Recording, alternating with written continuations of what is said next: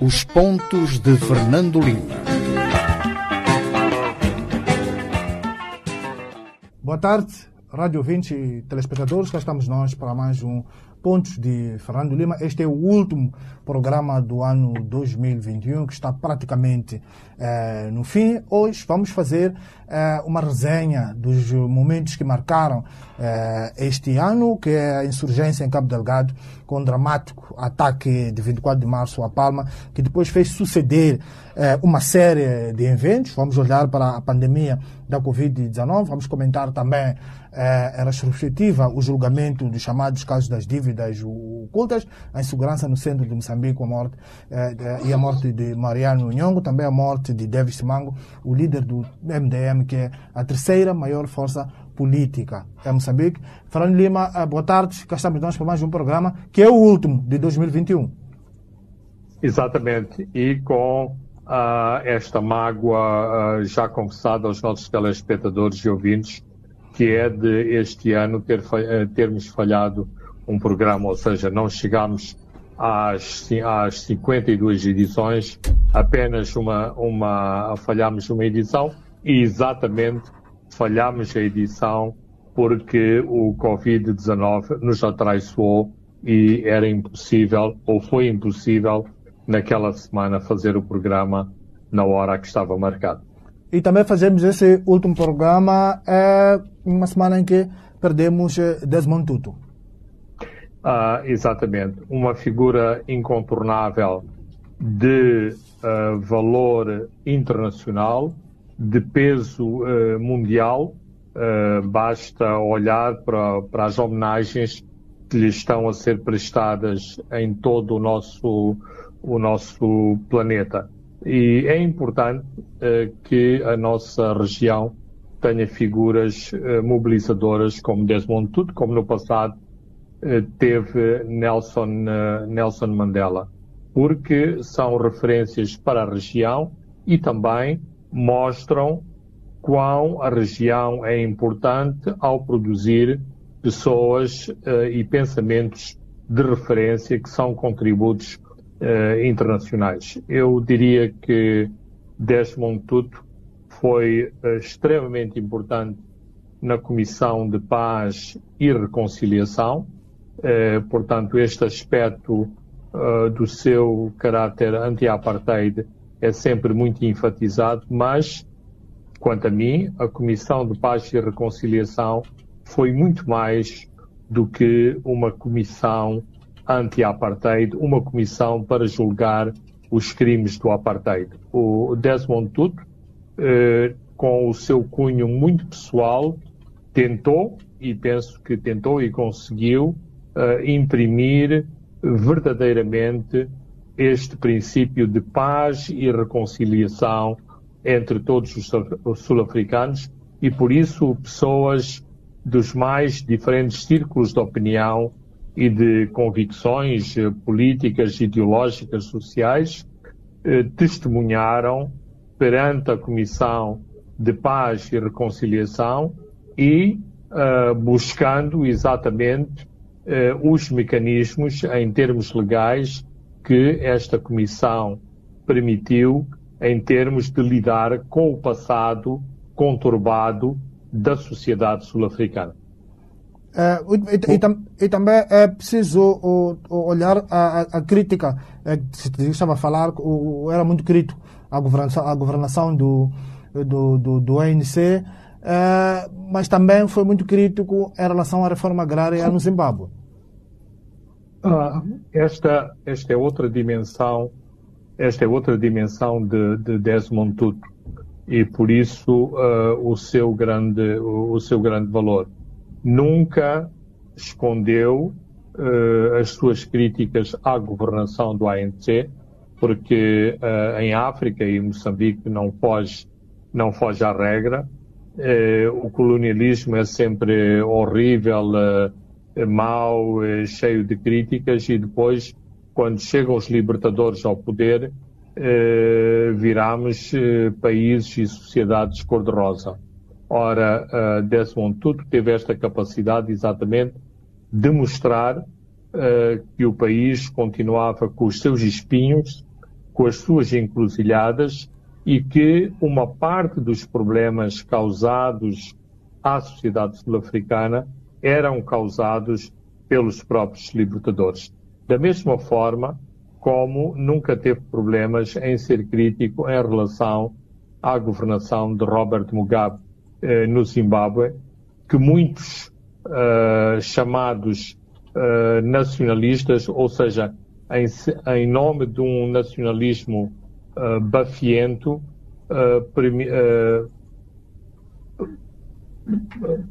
preferiram atirar para debaixo da, da carpete tudo o que era mau e tudo o que era condenável na governação de Robert Mugabe. Ora, aquilo que nós temos é a, a forma como eh, nos estamos a despedir de Desmond Tutu e a forma como Robert Mugabe teve que ser afastado do poder. poder.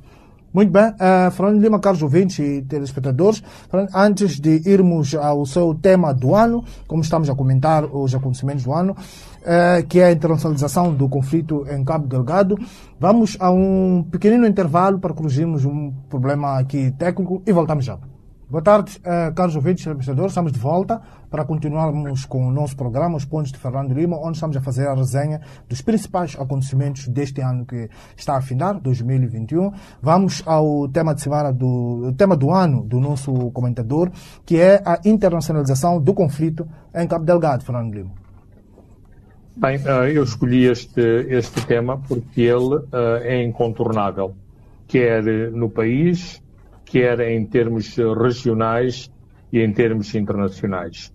Uh, em Moçambique uh, é importante e foi importante esta tomada de posição de permitir a internacionalização do conflito, a participação de forças internacionais na, nos combates uh, em Cabo Delgado, porque isto venceu os setores mais conservadores do Partido Frelimo que viram derrotada a sua narrativa, a narrativa das gloriosas forças, uh, forças armadas ou forças de defesa e segurança, como agora se diz. Ou seja, uh, um setor conservador e muito uh, reacionário que sempre tentou mostrar uma imagem que não corresponde à realidade, teve que uh, ser convencido e aceitar que as nossas forças de defesa e segurança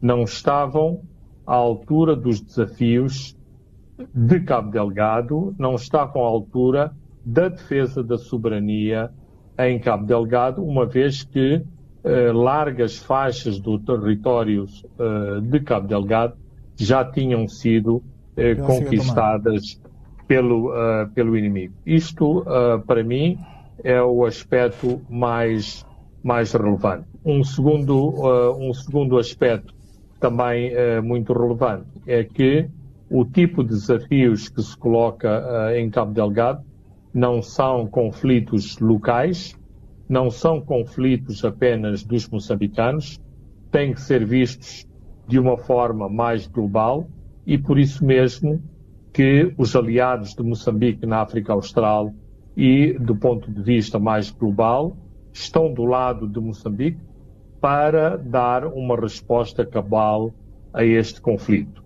Claro que aqui há armadilhas, há armadilhas uh, que são necessário serem consideradas, nomeadamente achar-se que este é um conflito puramente militar, que se resolve de forma militar. Há contradições de natureza política, contradições profundas de natureza política que a Frelimo tem recusado a, a, a, responder e contradições de natureza económica e social que igualmente a Frelimo recusa a dar resposta que têm que ser resolvidas. E sem essas respostas de natureza mais global e cuja responsabilidade é sobretudo dos moçambicanos, nós não vamos resolver o conflito de, de, de Cabo Delgado, porque não é um conflito de natureza militar.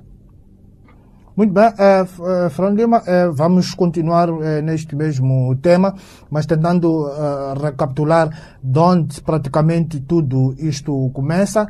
Uh, mas olhando um, pouco mais para março, 24 de março, que é este ataque de Palma, uh, de 24 de março, que depois desenrolou uma sequência uh, de eventos, mas o de março é antecedido pelo ataque de 1 de janeiro em Quitunda, Fernando Lima. E duas semanas depois obriga a, a Patrick a, o, o, o, presidente da Total, a voar para Maputo e a colocar ao chefe de Estado Felipe Nilson novas eh, garantias eh, eh, de segurança para a continuação do investimento. O governo deu garantias que se resume, eh, no, que resumiu num esforço de segurança ao redor do empreendimento. Depois disso, sucederam-se vários anúncios governamentais de regresso e a Total liberta um comunicado a 24 de março e depois dá-se este ataque no dia da saída do comunicado.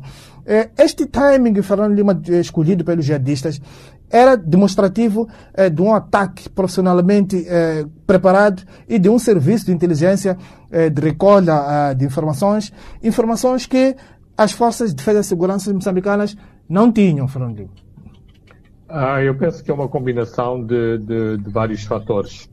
Uh, de facto, a forma como os jihadistas lançaram uh, este ataque, o timing, fim de março, quando a Total uh, se propunha a recomeçar todo o projeto e lançar-se, digamos, numa fase crucial do projeto de exploração do gás, mostra que uh, havia um conhecimento uh, profundo da situação no terreno, nomeadamente da incapacidade das Forças Armadas de Moçambique de darem uma resposta cabal no teatro das operações económicas do uh, petróleo e gás.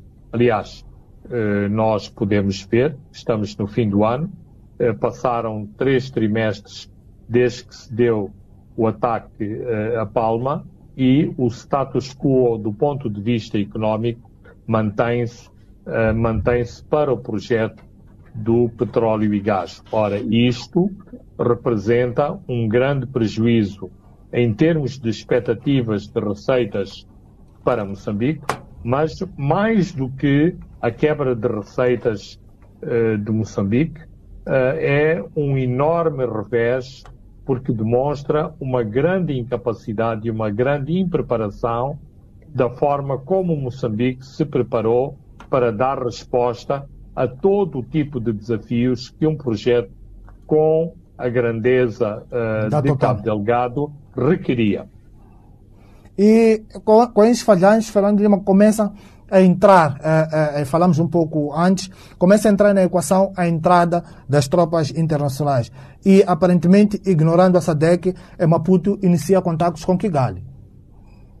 Ah, exatamente. Uh, e aqui há um pormenor, ou há pormenores de natureza tática que precisam de ser escalpelizados e analisados. E, aliás, que, em termos práticos, se estão eh, a revelar agora eh, cruciais. Eh, quer-me parecer que o presidente Nussi, que sempre esteve a favor de uma intervenção externa, nunca teve uma confiança cabal na força da SADEC e, sobretudo, no parceiro maior da SADEC, que é a força sul-africana.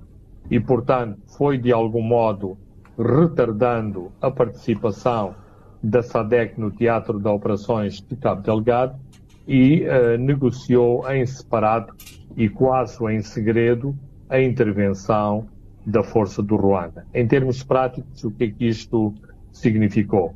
Significou um nível, um grande nível de operacionalidade da Força Ruandesa, que assegurou uh, o restabelecimento da lei e ordem, pelo menos nos distritos de Palma e Mocimboa, uh, da, da, da, da Praia, permitiu ou está a permitir também que lentamente as populações regressem às suas zonas de origem nestes dois distritos uh, especificamente, mas, e tal como se antecipou uh, na altura, uh, o tipo de conflito, a natureza dos combates, a natureza da resposta da SADEC aos ataques que têm sido desferidos pelos jihadistas, mostra exatamente que a força da SADEC tinha muito mais dificuldades em se posicionar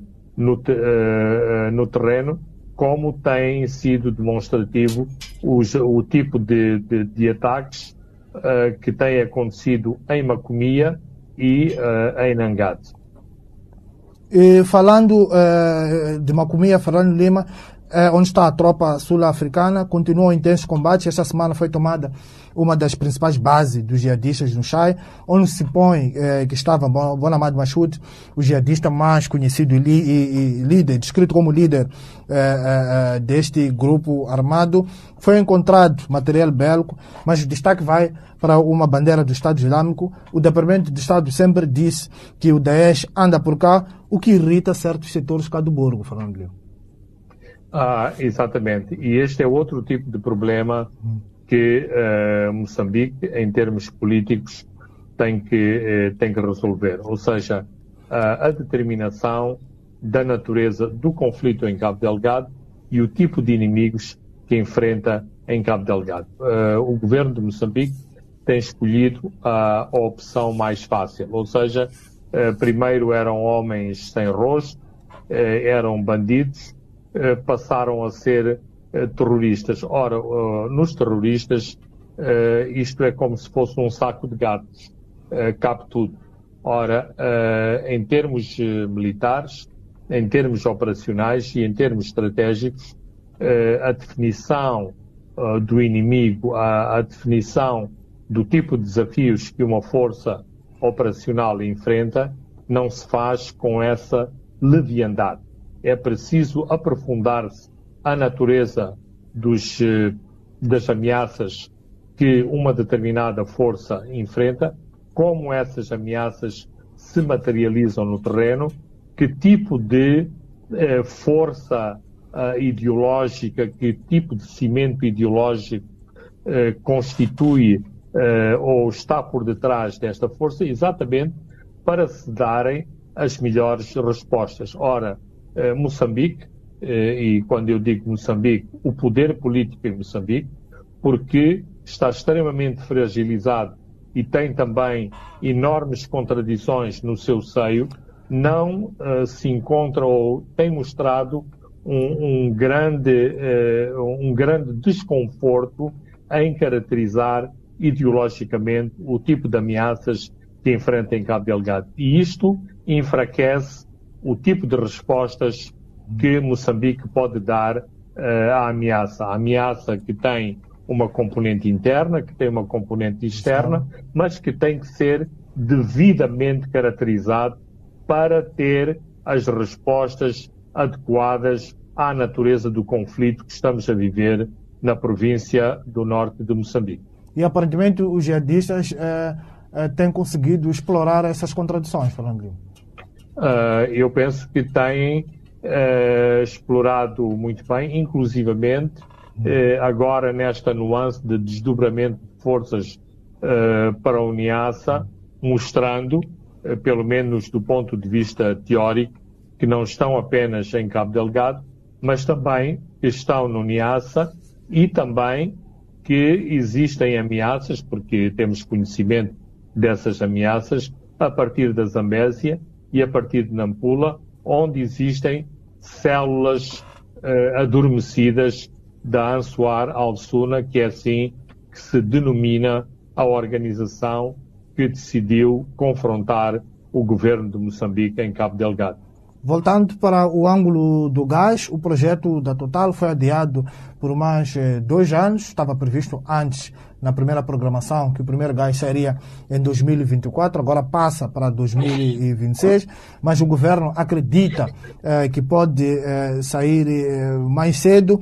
As tropas eh, eh, eh, combinadas do Ruanda e de Moçambique libertaram o, a, a, o eixo Palma, Mocimboa da Praia. Neste momento estão no processo de consolidação. É essa esperança que, que o governo moçambicano deposita nele.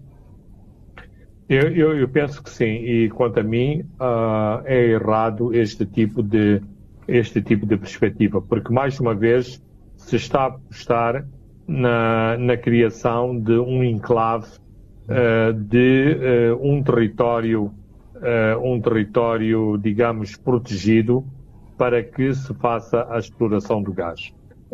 isto tem os seus perigos, porque numa guerra sofisticada do século XXI e com os meios sofisticados que eh, os jihadistas, os terroristas internacionais têm ao seu dispor, mesmo com a criação de enclaves eh, muito protegidos, isto não afasta a possibilidade desses mesmos enclaves serem alvos de ataques espetaculares. Temos, por exemplo, o caso da Argélia, onde um grande complexo uh, industrial foi atacado com as repercussões internacionais que todos uh, conhecemos. Então, uh, o facto de, de, se dizer que há segurança em Palma e no cimo da praia não significa que há segurança a 100%. a 100%. Mas a questão de fundo é exatamente há indicações de que Moçambique tem privilegiado uh, as uh, componentes de natureza militar. Ora, isto não vai resolver os problemas. É preciso muito mais. É preciso uh, pacificar a província de Cabo Delgado, pacificar o norte de Moçambique, para que esta região seja de facto uma região que tem o seu próprio antídoto uh, de natureza económica e social e que torne mais uh, o território muito mais resistente a esse tipo de propaganda uh, jihadista, de mobilização confessional, como o que vem acontecendo atualmente. Uh, e ainda uh, na área do gás, já em janeiro, chega a plataforma flutuante da Coral Sul, que será ancorada a sensivelmente 50 km da costa de Cabo Delgado, cerca de 200 km a norte de Pemba. A produção será a partir também de 2022. É uma das primeiras esperanças de Moçambique na exploração de gás na bacia do Rovuma, em que Moçambique vai obter as suas primeiras receitas eh, naquela zona. É o momento também que marcou eh, 2021 com a partida da plataforma em Seul. Bem, a plataforma praticamente já está em águas territoriais eh, moçambicanas. Eh, Estima-se que está a muito poucos quilómetros da costa de, de, Moçambique e isto são certamente muito boas notícias para, uh, para o país e para os moçambicanos. Ou seja, no meio de tantas tragédias, de tantas notícias pessimistas, de tantas uh, previsões pessimistas em relação ao futuro próximo de Moçambique, é sem dúvida a chegada da plataforma e o início dos trabalhos de exploração do gás a partir desta plataforma, mesmo que os quantitativos não sejam uh, muito grandes, é de facto uma extremamente boa notícia para Moçambique, para a economia de Moçambique e, sobretudo, para aquilo que de futuro representa para os moçambicanos e para o país. É, muito bem, o outro tema, mas antes de, só para estudar um pouco para 2022 ainda em Cabo Delgado, ainda na, na, na no conflito, é, prevê claramente, Fernando Lima, a extensão do mandato da Samime e também claramente que o Ruanda vai permanecer naquele eixo eh, Palma Musimboa da Praia, apesar de ter argumentado contra a criação de conclaves naquela zona. Bem, a, a questão é que não, não, não há eh, uma alternativa plausível, ou seja, eh, a ideia sempre foi que as forças de, de Moçambique devem estar à altura de substituir os contingentes internacionais. Ora, eh, não obstante toda a propaganda massiva, todo o blackout que se faz, eh, inclusivamente ao desempenho operacional das FDS em Cabo Delgado e no Niassa. Não me parece que as forças de defesa e segurança de Moçambique estejam à altura, neste momento, de substituir a componente internacional que, uh, neste momento, defende uma parcela do território moçambicano. Portanto, há a inevitabilidade de, uh, do prolongamento da presença destas forças. O perigo, uh, o perigo maior desta inevitabilidade é exatamente o relaxamento que pode traduzir-se no facto de os moçambicanos não encontrarem as respostas mais adequadas para os seus próprios problemas e para os problemas que são os moçambicanos que têm que dar a resposta, eh, a resposta adequada. E este é o grande drama e também o grande desafio para o governo de Moçambique e para as suas forças armadas. Quando estarão à altura os contingentes militares moçambicanos de uh, poderem ver partir com tranquilidade esta força internacional que está agora estacionada em Cabo Delgado. Vamos olhar para uma outra pandemia que é a da Covid, eh, que marcou 2021, afetou profundamente a economia e adiou ganhos em importantes setores como hotelaria, turismo e também aviação civil. É, Fran Lima, a esperança que há agora é ver se em 2022 como é que o binômio economia eh, versus saúde vai se comportar. É importante olhar para esse equilíbrio, Fran Lima.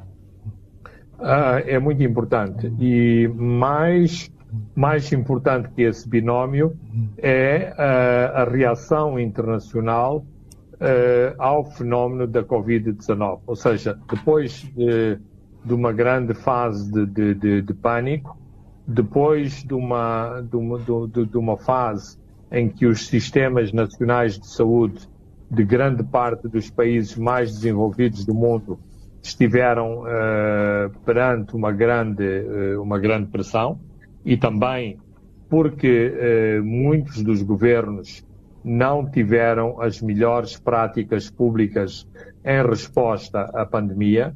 Em termos internacionais, o mundo está hoje muito melhor preparado para dar uma resposta eh, à pandemia, eh, nomeadamente eh, em termos da severidade desta pandemia. Por exemplo, neste momento, e uh, esta é uma pandemia de que não sabemos tudo, de que todos os dias há novos elementos, há novos achados científicos, há novas investigações, eventualmente nós teremos que saber conviver eh, com, a, com a pandemia numa situação em que uh, existem uh, muito mais antídotos para responder para responder ao Covid-19, nomeadamente através da vacina, através de medicamentos, através de políticas de, de, de, de, saúde, sem que isto represente uma catástrofe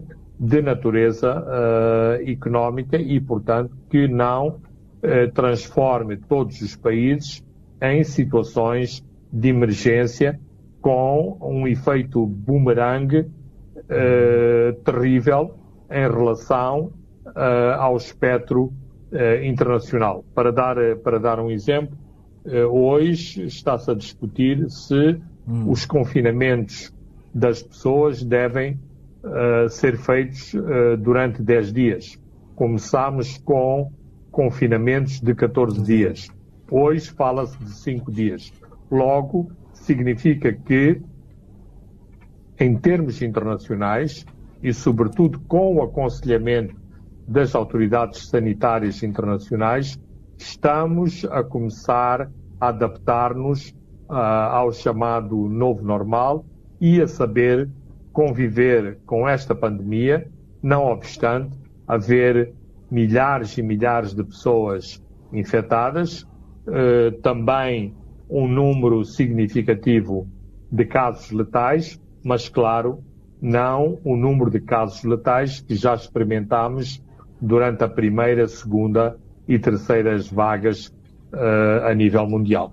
E a África do Sul também já divulgou uh, novas normas, uh, por exemplo, o, quando no, cortam os segmentos dos contactos porque tem muitos custos e também quando não tem sintomas não se faz testes. Ah, exa exatamente. a África do Sul, que é um país no continente africano que está bastante mais avançado que a maioria dos países africanos está uh, e, e, que também tem um setor de primeira linha em termos de, de, de, de, investigação, está ao nível daquilo que de melhor se está a produzir em termos de aconselhamento internacional e uh, estas novas diretivas sul-africanas vão exatamente uh, ao encontro daquilo que eu estava a tentar enfatizar, nomeadamente na desdramatização da, da pandemia e naquilo que temos que saber eh, conviver no dia a dia eh, com a pandemia e com as pessoas que estão infectadas e que vivem exatamente ao nosso lado. Muito bem, uh, Fernando Lima, caros ouvintes e telespectadores, vamos a um brevíssimo intervalo e voltamos já. Os pontos de Fernando Lima.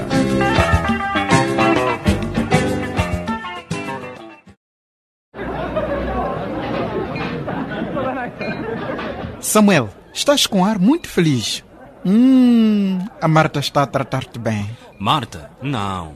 É Vanessa. Ai, a Vanessa. Vanessa? Epa, desculpa. Talvez tenha percebido mal semana passada. E passei a conversa toda a chamar-lhe de Marta. Pede-lhe desculpa. Não.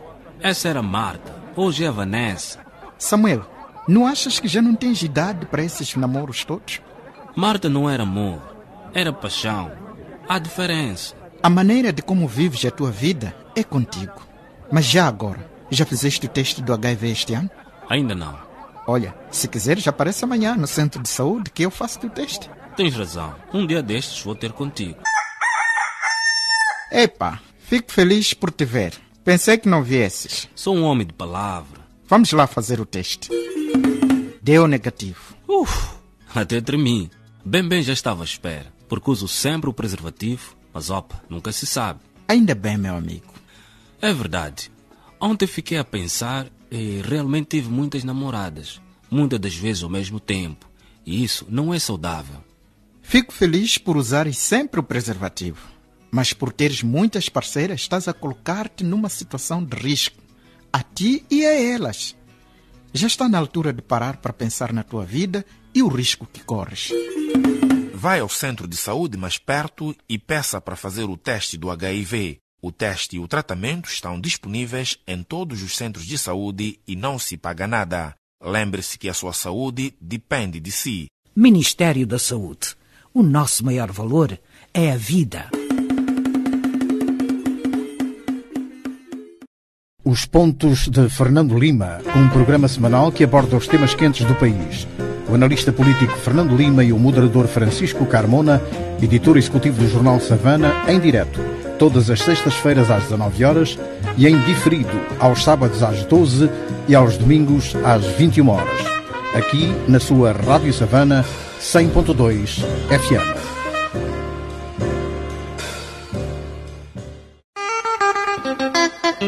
Os pontos de Fernando Lima. Boa tarde, uh, Rádio 20 e telespectadores. Estamos de volta à segunda e última parte dos pontos de Fernando Lima, onde estamos a olhar, fazer a retrospectiva do ano 2021, que termina uh, já já. Uh, vamos comentar também um outro tema, um, um, outro assunto que marcou o 2021, que é o julgamento das chamadas dívidas ocultas. Arrancou em agosto, uh, recomeça agora em janeiro de 2022, são 19 réus. Um julgamento, Fernando Lima, que trouxe evidências do qual, do qual é importante reformar sistemas, Fernando Lima. Ah, ex ex exatamente. Uh, uh, eu acho que uma das coisas mais importantes que o julgamento está uh, a provar é que ele não é apenas um exercício formal de administração de justiça, tendo um julgamento que tem esta perspectiva pública em que toda a gente pode, pode acompanhar as, as sessões, ele mostra para, para, para todos os intervenientes não só uh, a qualidade e a capacidade de, dos vários sujeitos processuais neste julgamento, tem mostrado muita informação uh, do que se passou no passado uh, em Moçambique e na gestão da coisa pública uh, de, de, de, Moçambique e por outro lado uh, e termino como comecei tem calado os céticos que achavam que o julgamento seria uma grande fantochada e portanto era para convencer os doadores internacionais que estávamos a cumprir com as suas próprias exigências. E é importante lembrar que esta questão das dívidas eh, que lesaram Moçambique eh, mais de 2,2 mil eh, milhões e levou a comunidade internacional e também o FMI a suspender apoios a Moçambique. O país, Fernando Lima, nos mercados internacionais, desceu a pique para a categoria de lixo. Ah, exatamente. Isto uh, é muito importante para eh, argumentar eh, com os setores internos moçambicanos que achavam que este problema era de só menos eh, importância e que eh, pagávamos as dívidas ou fazíamos que eh, não estávamos a ver o que estava a acontecer e tudo voltava eh, à normalidade. Ora, aquilo que aconteceu foi que houve como que um fim-capé da comunidade internacional em relação a Moçambique e em relação a tudo o que aconteceu uh, no passado em termos de incumprimento de obrigações uh, internacionais. Isto também forçou a uma situação notável no seio do próprio poder em Moçambique, no seio da própria Frelimo, que é eh, uma facção da Frelimo virar as suas próprias armas contra outra facção da, da, da, da Frelimo, porque o que está em julgamento na tenda da, da, da BO é claramente uma parte do poder em Moçambique, nomeadamente os seus serviços de segurança e as ramificações dos serviços de segurança, quer ao poder político, quer ao governo, uh, ao governo do dia, e quem tem acionado estes, estes mecanismos.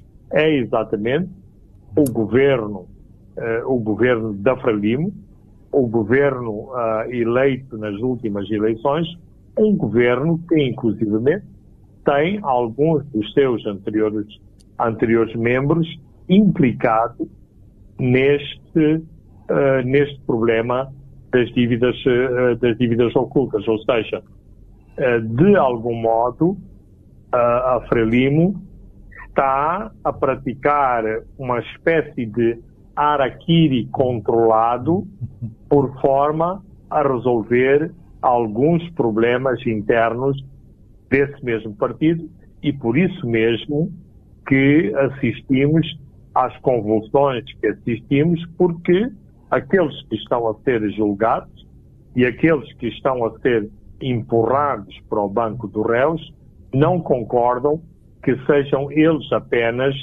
os incriminados e que deveria haver muito mais incriminados nesse processo.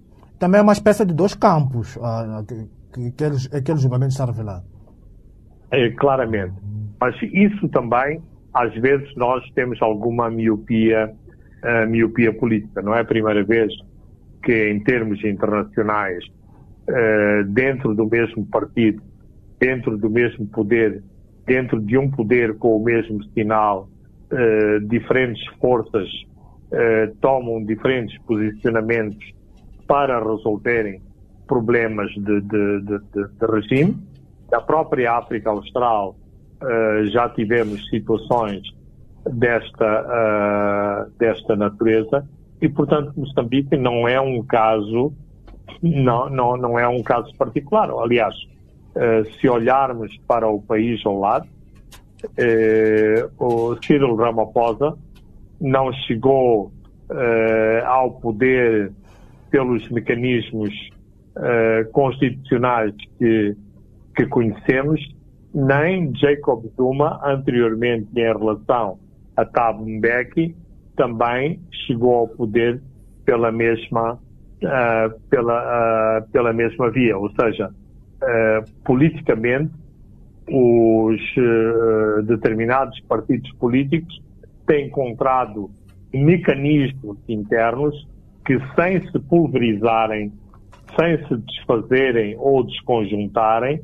conseguem encontrar as respostas para resolver determinado tipo de contradições que enfrentam numa determinada encruzilhada política das suas próprias sociedades. Ligado a isso, vamos olhar para o que anunciou o Fundo Monetário Internacional, que vai iniciar já em janeiro conversações com as autoridades moçambicanas sobre o programa uh, de financiamento ampliado, que foi suspenso, preciso lembrar, em 2016, quando foi despoletado este caso das dívidas ocultas. Acha, Fernando Lima, que essas são conversações que poderão abrir caminho para o retorno do financiamento programático ao Orçamento Geral do Orçamento do Estado e pode a, a ajudar a aliviar pressões financeiras num contexto de recuperação econômica. Um acordo com o FMI sinaliza os mercados, Fernando Lima.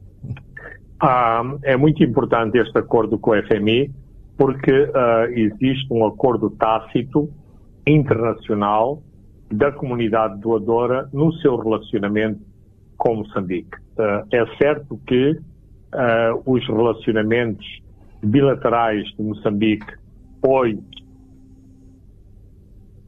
os relacionamentos internacionais de Moçambique hoje comparados com o que aconteceu em 2016, eh, a situação é muito melhor. De qualquer forma, qualquer parceiro internacional de, de, de Moçambique diz que não haverá uma cooperação plena, nomeadamente não haverá um apoio direto ao orçamento de Estado de Moçambique sem que seja normalizada a relação de Moçambique com o Fundo Monetário Internacional. Portanto, basicamente, uh, e sobretudo, estas conversações de, de, de janeiro têm em via a normalização de relações com o FMI, que, por sua vez, vai levar à normalização das relações de Moçambique com a comunidade internacional. Moçambique foi sobrevivente, Fernando Lima, com apoios tutoriais eh, do Banco Mundial e também do Banco Africano de Desenvolvimento. Bem, uh, isto são uh, questões de, de, de, natureza tática e que uh, poderão ser também uh, escalpelizadas. Claramente, claramente, no meio de uma situação de clara penalização económica de Moçambique, o Banco Mundial, que também é uma instituição de Bretton Woods e é uma, digamos, uma instituição muito próxima do Fundo Monetário Internacional, eh, julgou o papel, eh, como se costuma dizer na gíria, do polícia, do polícia bom. Ou seja, o Banco Mundial foi o polícia bom, uh, o FMI foi o polícia, uh, o polícia mau. Ou, e, ou, uh, se queiramos utilizar outra expressão, a, a expressão do cacete e da, e, e, da cenoura. Ou seja, o, o Banco Mundial ofereceu eh, algumas cenouras eh, muito importantes para que o governo pudesse levar a cabo programas de desenvolvimento económico, nomeadamente eh, de natureza rural, de natureza uh, agrícola, mas também de, uh, de natureza uh, estrutural, para que o país não afundasse completamente, não obstante permanecesse um discurso de grande dureza em relação às práticas anteriores de Moçambique no seu relacionamento com a comunidade internacional. Vamos uh, à zona centro do país, também uh, foi marcado pelo, pela morte de, de Mariano Nhongo em combate na narrativa uh, oficial, que é o autoproclamado líder da junta militar de Renamo. Uh, até ao momento, falando Lima, aparentemente a ação devolveu segurança na zona. É a morte de Nhongo que resolveu o problema ou também é importante acabar com as raízes que fazem com que os problemas daquela natureza tenham lugar? Bem, uh, eu penso que às vezes, e olhando friamente para determinados fenómenos, uh, o poder político não pode contemporizar com uh, determinadas, determinadas situações. E aquilo a que assistiu no centro do, do, do país, que era claramente uma situação de, de, de desafio às regras de manutenção de lei e ordem, foi uh, largamente excedido porque foi percebido que havia uh, um problema de natureza uh, política por detrás deste conflito. à distância, e a distância ainda é pequena, é, é, mais fácil tirar determinadas conclusões. Mas desde o princípio e aqui foi, foi eh, no nosso programa dissemos várias vezes isto, Mariano Nhongo e o seu grupo teve uma faceta política que nunca deveria ter tido. Claro que uh, Mariano Nhongo foi usado e abusado e, infelizmente, teve o fim trágico eh, que teve. E também foi usado e abusado por alguns setores dentro do próprio partido governamental numa noite anterior às eleições de 2019, Fernando. Bem, o, o Mariano Nhongo uh, e o seu grupo uh, deu, para, deu para tudo e deu para todos. Todos aqueles que quiseram abusar, utilizar, manipular, uh, ameaçar, utilizaram o grupo de, de, de, de, de Mariano Nhongo e, portanto, eh, todos se aproveitaram eh, de um grupo e de um fenómeno que, no fim do dia, nem sequer tinha os contornos políticos que lhe tentaram assacar. Também em 2021, 9 de fevereiro, o presidente do Movimento Democrático de Moçambique, MDM, o Iedil da Beira, uh, Simango, uh, Fran Lima, uh, até que ponto é que a oposição ficou decapitada também após a morte do líder da Renamo, Afonso da Cama? Bem, uh, eu gostaria de dizer duas coisas sobre este tipo de, de, de, de, fenómeno. Nas nossas eh, democracias frágeis, os líderes são sempre eh, pessoas muito importantes e à sua volta eh, sedimentam-se projetos, ideias eh, e alternativas em relação aos nossos modelos de sociedade e por isso esses movimentos são uh, extremamente importantes e, repito, os seus líderes também são importantes. Tendo dito isto, por outro lado, em partidos frágeis, com estruturas democráticas muito, uh, muito deficientes, quando morre o seu líder, quando um determinado partido se vê decapitado, quando um determinado partido se vê decapitado, se vê impossibilitado de, de, de contar com a sua própria liderança, uh, fica também, o seu eleitorado fica exatamente refém desse tipo de, de dificuldades e minoridades, que é uh, o que se está a passar em relação à Renamo e, mais recentemente, em relação ao MDM. dado que o MDM é um partido muito mais, muito mais pequeno, muito mais incipiente e com muito mais dificuldades, uh, eu tenho sérias dúvidas se este partido, sem a liderança de Davis Timango, conseguirá uh, sobreviver ao turbilhão de desafios que se colocam à democracia em Moçambique. Liter Simango, o irmão mais velho de Davis Simango, é o homem que se segue.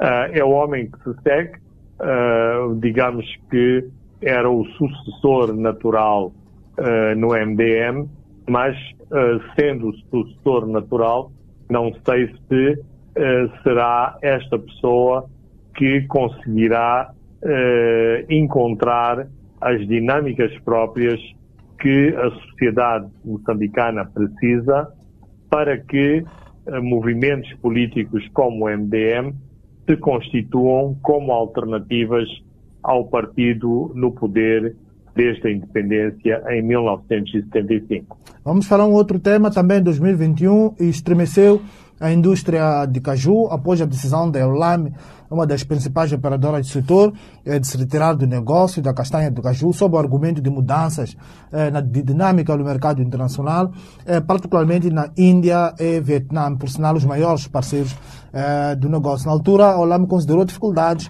de acesso a matérias-primas a nível nacional. nisto, ele estava a falar da qualidade, da quantidade, assim como dos impactos provocados pela Covid-19, Fernandinho. Bem, uh, eu, eu penso que foi importante a tomada de posição da, da, da OLAM, embora o governo não tivesse uh, gostado deste tipo de, de, de, de, atitude.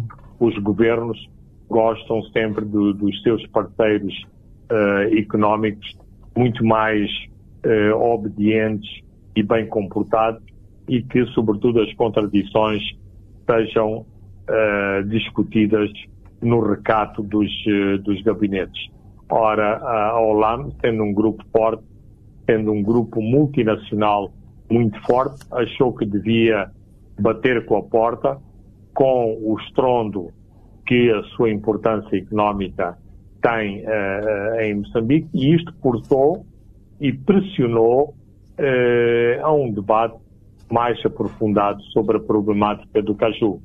Uh, eu não estou seguro que os problemas do caju estejam resolvidos, nomeadamente os problemas que, por um lado, satisfaçam os produtores da, da, da, da, da castanha ou aqueles que apanham, uh, apanham a castanha e a comercializam. E, por outro lado, todos os outros operadores ajusantes que eh, asseguram valor na cadeia, na cadeia do caju.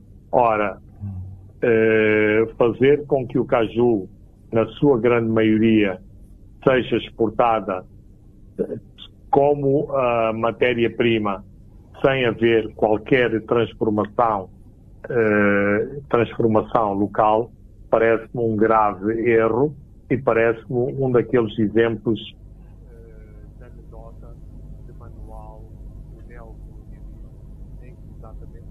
Moçambique servem para uh, serem extraídas as areias pesadas, o carvão, uh, o gás, os seus produtos agrícolas e a transformação uh, desses mesmos produtos é praticamente nula. Ora, o que se passa com a castanha de caju, e isto passa-se à frente do olhar, digamos, condescendente das autoridades moçambicanas, grande parte da castanha recolhida em todo o país parte para mercados como a Índia, a Índia e o Vietnã sem sofrer qualquer transformação, portanto, por setores que dariam valor acrescentado e que criariam mais empregos para uh, os moçambicanos, nomeadamente empregos no, empregos no campo, que é uma das zonas que tem maior crise em termos de, de trabalho e emprego. Vamos a um outro tema que é o último eh, programa de hoje, no Comunicação Social. Também foi marcada pela controversa expulsão de Tom Bucker, que é o editor do Zintamar, o jornalista eh, britânico. Eh, os objetivos, Fernando Lima, não foram atingidos com, com, com, esta, com esta expulsão. A publicação continua, eh, mas o que eh, se diz por detrás desta expulsão é a forma como o, Tom Boker, o Azitamar cobria assuntos de Cabo Delgado, que incomodou algumas hostes fundamentalistas do partido governamental, Fernandinho. Exatamente, essa é a minha opinião e é a minha análise. Ou seja, como era mais uh, difícil meter na cadeia todos os moçambicanos ou toda a comunicação social uh, moçambicana que se ocupava de Cabo Delgado, escolheu-se a dedo, escolheu-se um jornalista internacional, deu-se-lhe uma drástica ordem de expulsão do país e pensou-se que se resolveria eh, o problema. Ora, eh, todos os serviços que eh, Tom Bauker esteve associado em Cabo Delgado continuaram. O projeto Cabo Ligado, de que nós, nós Media Cook, também fazemos parte, continua. Há uma rede de, de repórteres locais que continua a cobrir, com todas as limitações o conflito de Cabo Delgado. Há uma rede de pesquisadores de grande nível que todas as semanas procura trazer, em termos internacionais, o que há de melhor em termos de análise do conflito de Cabo Delgado. Portanto, os excessos securitários e as mentalidades menores que determinaram a expulsão de Tom Bauker uh, uh, tiveram um grande desaire em toda a linha, como se costuma dizer, deram tiros, deram rajadas sobre rajadas em ambos os pés. Muito bem, uh, Fernando Lima, caros ouvintes e telespectadores, chegamos ao fim do programa de hoje, onde olhamos para os momentos que marcaram o 2021. Eu sou Francisco Carmona, André dos Santos e Leque Vilanculos eh, encarregaram-se eh, da parte técnica. Boa tarde, até dois a sete dias. Os pontos de Fernando Lima.